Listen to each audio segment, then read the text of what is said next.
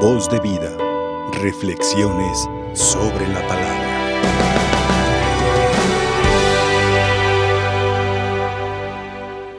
Aunque esta fiesta en la iglesia no tiene una liturgia propia, una lectura propia, quizás donde se tiene de patrona a la Santísima Virgen del Rosario, pues sí adecúan algunos textos marianos. Sin embargo, providencialmente, el Evangelio de hoy nos habla acerca de la oración y de una oración insistente. Y esto es el rosario. Esta oración, este rezo, podemos decir que después de la Santa Eucaristía es la que más procuramos los católicos como una parte viva, eh, importantísima en la vida cristiana. Eh, se eligió esta fecha porque un 7 de octubre de 1571 el occidente, Europa, fue salvado de la amenaza turca mediante la victoria de los cristianos en la batalla naval de Lepanto. Estos hermanos moros o turcos pues querían invadir Europa para que pues fueran sometidos a eh, su imperio, el turco otomano, pero también a sus costumbres, a su religión, que era pues la musulmana. Y bueno, mucha gente que no combatió, sí lo hizo espiritualmente con el rezo del Santo Rosario, pidiendo que se liberara. No pidieron muerte, no pidieron asesinatos, pidieron que no hubiera invasión, que hubiera libertad en Occidente. Y esta victoria se atribuye entonces al rezo del Santo Rosario, un 7 de octubre de 1571. Hoy seguimos enfrentando muchas batallas que se nos invita en esta experiencia histórica a combatirlas con el rezo del Santo Rosario. Y las batallas a las que me refiero no son eh, militares, no es con armamentos, sino la vida desde su gestación, desde que es concebida por obra de Dios, voluntad de Dios, cada vida humana. También la familia, que se está viendo atacada fuertemente, intentando cambiar conceptos, ideas. Eh, el ser humano como persona, que también se quiere ir degradando el concepto de ser humano con unas mentalidades que no son las que el Señor Dios quiso cuando creó al ser humano a su imagen y semejanza. Pues el rosario es una de las armas más efectivas. Quizás en este mundo de tanta rapidez, en este mundo en el que fluye la información y estamos ya habituados a que eh, veamos muchas cosas en poco tiempo, dígase cuando hay el servicio del Internet, hay personas que pagan para que el servicio sea más rápido, para que los videos, las imágenes eh, lleguen pronto. Me, me di cuenta hace no mucho que esta función de red social llamada WhatsApp tiene, sabemos, mensajes de voz para que se escuchen y de repente tiene un signo al final del mensaje de voz, creo que tiene un 1 o un X1, y si le pica uno ahí, hace que el mensaje de voz se escuche más rápido. Claro, la persona que lo está mandando, pues se oye como, como caricatura. O sea, tú escuchas el mensaje, pero lo escuchas más rápido. Y, como diciendo, todo lo queremos ya, ya. He visto también algunos resúmenes de noticias donde pues sabemos que nuestro presidente de la República siempre tiene un mensaje por las mañanas y me llama la atención que en algunos resúmenes le escucho más rápido la voz al presidente y es que le aceleran también la voz porque él hace muchas pausas, parecer quiere dejar las cosas muy claras o no sé su método. Entonces yo he escuchado que, porque sí, ¿es cierto? La cuarta transformación, es, ah caray, ahora tomó mucho café nuestro presidente y no, es que le aceleran el ritmo porque como que tenemos esa ansiedad de, que ya, ya quiero saber y lo que sigue. O hay personas que están viendo la tele y a la vez tienen un teléfono o tienen eh, esta actividad, pero también se ocupan de eso otro como diciendo, quiero aprovechar. Esto ha generado ansiedad y también un estrés, de tal manera que cuando llegamos al rosario, pues muchas personas dicen que aburrido, es para personas muy mayores, esto no sirve y es por esa ansiedad, por esa desesperación. Yo quisiera, eh, escuchando una reflexión que me gustó de un fraile colombiano, Fray Nelson Medina, pues unir tres cosas que debemos evitar al rezar el rosario, o tres cosas que tenemos, debemos tener muy presentes si voy a utilizar este medio tan efectivo de oración y también de intercesión por manos de María, nuestra Madre. Lo primero que ya les decía en esta breve introducción, no rezar de manera rápida.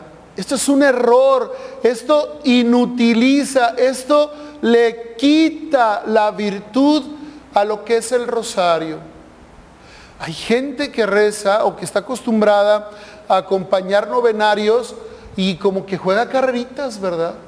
Y arrancan, Dios te salve María, Jesús. Ay, jole, ah, caray, ¿qué pasó? No, es que tengo otro novenario después y quiero que... No, espérate. O sea, hay que darle tiempo porque es una oración, es una veneración muy especial a María, es una florecita que le estoy dirigiendo. Ahora, esto también es un ejercicio para controlar nuestra ansiedad y es un ejercicio piadoso, de devoción. Entonces, evitemos las carreras. Yo recuerdo que algunos niños comentaban de que había una persona que les gustaba cómo rezaba el rosario porque cuando ya le tocaba responder el Santa María, decía, Santa María, Madre de Dios, amén. Entonces, ya empezaban con el Dios te salve María. no hombre, terminamos muy rápido con esa señora, con el Santa María, Madre de Dios, amén. No, pues es que o lo hacemos bien o mejor hay que evitar faltar, ¿verdad? Hay que darnos un tiempo, hay que buscar espacios, hay que marcar un horario. Ahí con mi familia acostumbramos todos los días rezar el rosario. Y el más pequeño de la familia, un sobrino, que ya tendrá que sus 12 años, 13, este, pues él es el que dirige el rosario, en tiene un librito y, bueno, uno se hace el hábito y empieza uno a tomar una pausa y a de veras dirigirnos a María y a través de María llegar a Dios, porque ella es intercesora, es nuestra madre y con ella podemos alcanzar muchos favores, como recordemos aquella boda en Caná, gracias a María, esa boda no terminó en un drama, no terminó en discusiones, porque Jesús dotó de este vino nuevo, el mejor vino, gracias a la intercesión de María, ¿no? Entonces, primer cosa, no hacer las, las oraciones de manera apresurada. Librémonos de esa tentación Segundo, es muy importante que los rosarios eh, estén con sus misterios. Hay personas que dicen, Padre, pues yo me sé el rosario, nomás no me sé los misterios, pero pues rezo. Bueno, es parte, pero lo ideal y por lo cual fue dado el rosario al mundo católico es para meditar los misterios que nos han dado salvación. Han sido tres básicamente, más los que añadió San Juan Pablo II, los misterios luminosos, que son misterios gozosos, dolorosos y gloriosos, ¿verdad? Los gozosos, el inicio de la salvación, desde el anuncio hasta Jesús perdido ya en el templo. Los misterios dolorosos, cuando empieza Jesús en la oración del huerto hasta su muerte en cruz, cinco misterios. Y los gloriosos que comienzan con la resurrección y este, terminan con la, con la coronación de María, reina de cielos y tierra. María reina, ¿verdad? La coronación. Entonces, ella eh, nos, nos va llevando, pero con los misterios, hay que meditar. Y luego vienen los misterios de luz que nos ha dado San Juan Pablo II desde el bautismo del Señor Jesucristo, ese milagro de las bodas de Caná, hasta la institución de la Eucaristía, con también la del Monte Tabor, eh, el anuncio, la proclamación de la conversión. Entonces, estos misterios nos tienen que guiar en la meditación de las Aves Marías y del Padre Nuestro y el Gloria. ¿sí? Yo recordar estos misterios es, traer la palabra de Dios a la oración sencilla del pueblo. Y es que en el origen los monjes rezaban cada día los 150 salmos, pero resulta que mucha gente no sabía leer antes. ¿Qué es lo que hacían los que querían seguir estas devociones? Hacían 150 aves marías y las dividían por misterios con estos 15 misterios de gozo, de dolor y de gloria. ¿sí?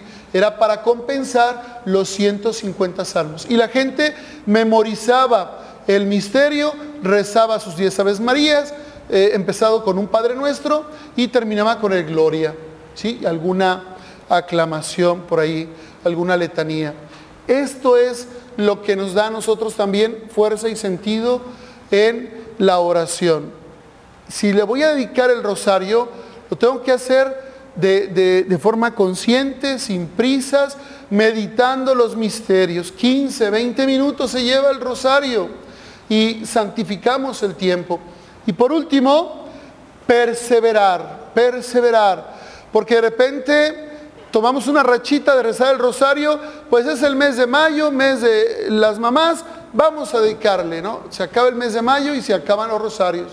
Octubre, mes del rosario, vamos, octubre, se acaba. Posadas, vamos al novenario rezando nuestro rosario por temporaditas. No, hay que perseverar cada día, cada día si rescatamos esta oración, vamos conquistando batallas en nuestra familia, en nuestra vida, en nuestros ambientes.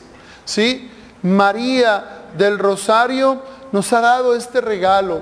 Cuando ella se manifiesta, como lo hizo en Fátima, como lo hizo en Lourdes, en otras tantas apariciones, la oración, el rosario, son medios para que nosotros perseveremos y también llevemos una vida eh, en equilibrio de lo humano y lo espiritual.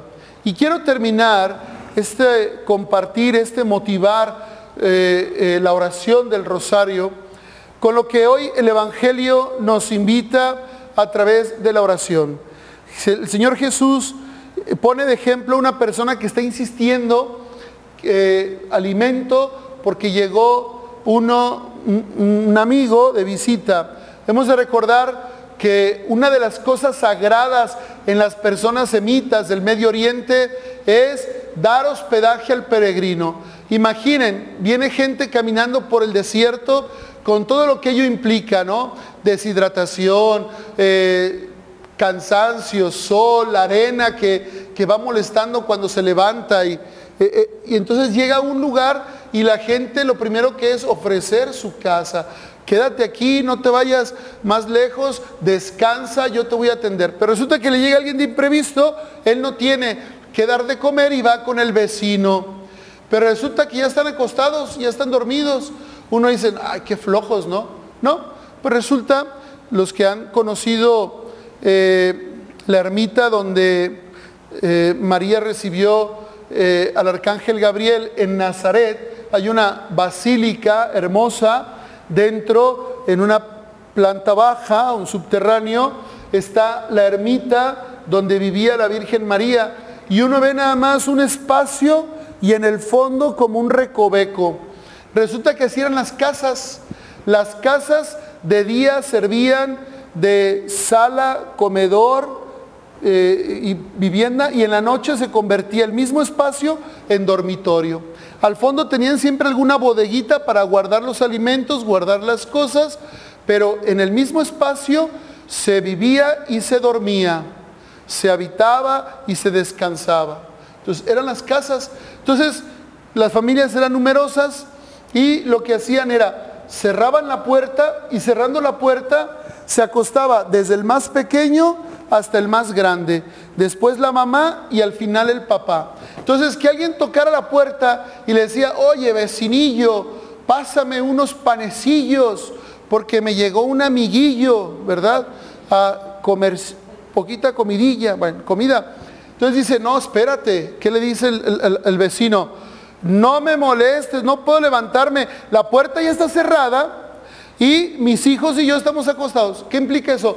Pues que tengo que levantar el crillero, tengo que levantar la señora, pararse todos para abrir la puerta, pasar y darte los panes. Oye, espérate.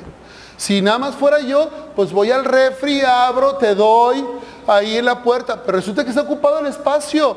No molestes, déjanos descansar.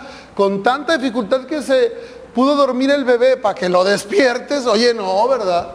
Pues el otro sigue, toque y toque. Y dice el Señor, si el otro sigue tocando, yo les aseguro que aunque no se levante a dárselos por ser su amigo, por su molesta insistencia, sí se levantará y dará cuanto necesite. La oración del rosario no es molesta, pero sí es un estar ofreciendo florecillas a María hermosas flores en oración, esas oraciones tomar conciencia, saber que nos dirigimos a nuestra Madre, Madre de Dios, Madre nuestra, y que le estamos pidiendo algo. Entonces, insistir, perseverar, sin prisas, eh, meditando los misterios, que nos empapemos de Dios y de la presencia de María a través de esta bendita oración del rosario. Hay que perseverar, hay que lograr. Es la invitación de Jesús que nos ofrece en su palabra el día de hoy. Y luego dice, pidan y se les dará, busquen y encontrarán, toquen y se les abrirá. Pero hay que saber tocar puertas adecuadas, porque de repente tocamos puertas que no van. Y yo quiero nada más hablar de una, que me estoy extendiendo, este, que es a veces la puerta de la superstición, de la supuesta magia blanca, de las limpias, de que ya me dijeron que me está pasando algo, alguien me aseguró que en la mirada tengo que alguien me trabajó y ahí te vas a tocar puertas que lejos de encontrar la, la salud, la paz, te embrollan más, te meten, como dicen, en camisa de once varas, te complican la vida porque ya te están diciendo que es una persona muy cercana a ti o que es un familiar o que es alguien que te tiene eh, este, trabajado. Por favor, por favor, esto la mente se lo cree y te enfermas porque te enfermas. Y no porque alguien te hizo un trabajo, porque tu mente es poderosa y porque ya te convencieron que alguien te tiene dañado, que alguien te tiene y te sientes mal. Y es que ya he ido con muchos médicos y nadie me encuentra la cura. Entonces tengo que ir con esta gente. Por amor de Dios, tú mismo te estás contagiando, tú mismo estás abriendo puertas que estás tocando que no te dan la salud, que el Señor no nos ha dicho en ninguna parte de la palabra ni del magisterio de la iglesia que lo hagas.